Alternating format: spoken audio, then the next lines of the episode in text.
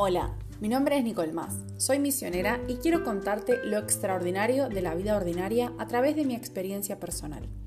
¿Es posible tener una vida extraordinaria? Claro, descubrámoslo. Hace algunos días Facebook me recordó una frase de un escritor que publiqué hace muchos años y me quedó resonando. Lo importante de toda relación interpersonal no es que yo te diga que te quiera ni que te lo demuestre. Lo importante es si vos te sentís querido o no. Hablamos mucho de que se trata más que decir te amo. Hay que expresarlo. Pero ya te deparaste con personas que no se sienten amadas por tus grandes gestos de amor.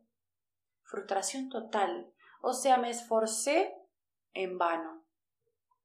Es increíble como muchas veces sin esfuerzo buscado logra alguien sentirse amado por nosotros, y como a veces, ni con todo el esfuerzo eso es posible.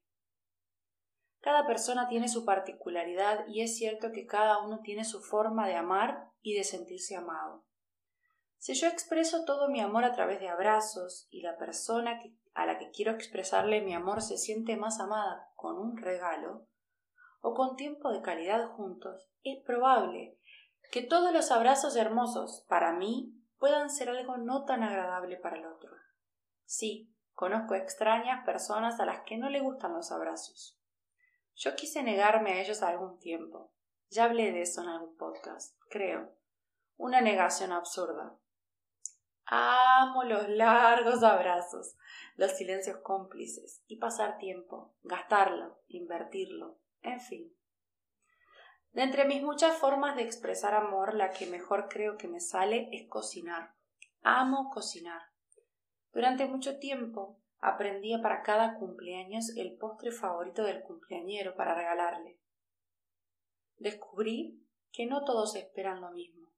Descubrí, entre otras cosas, que amar no se trata de hacer lo que a mí me gustaría que me hicieran, sino de conocer tanto al otro como para saber cómo él se sentiría más amado. Uf, una tarea más difícil, sí. Amar es difícil.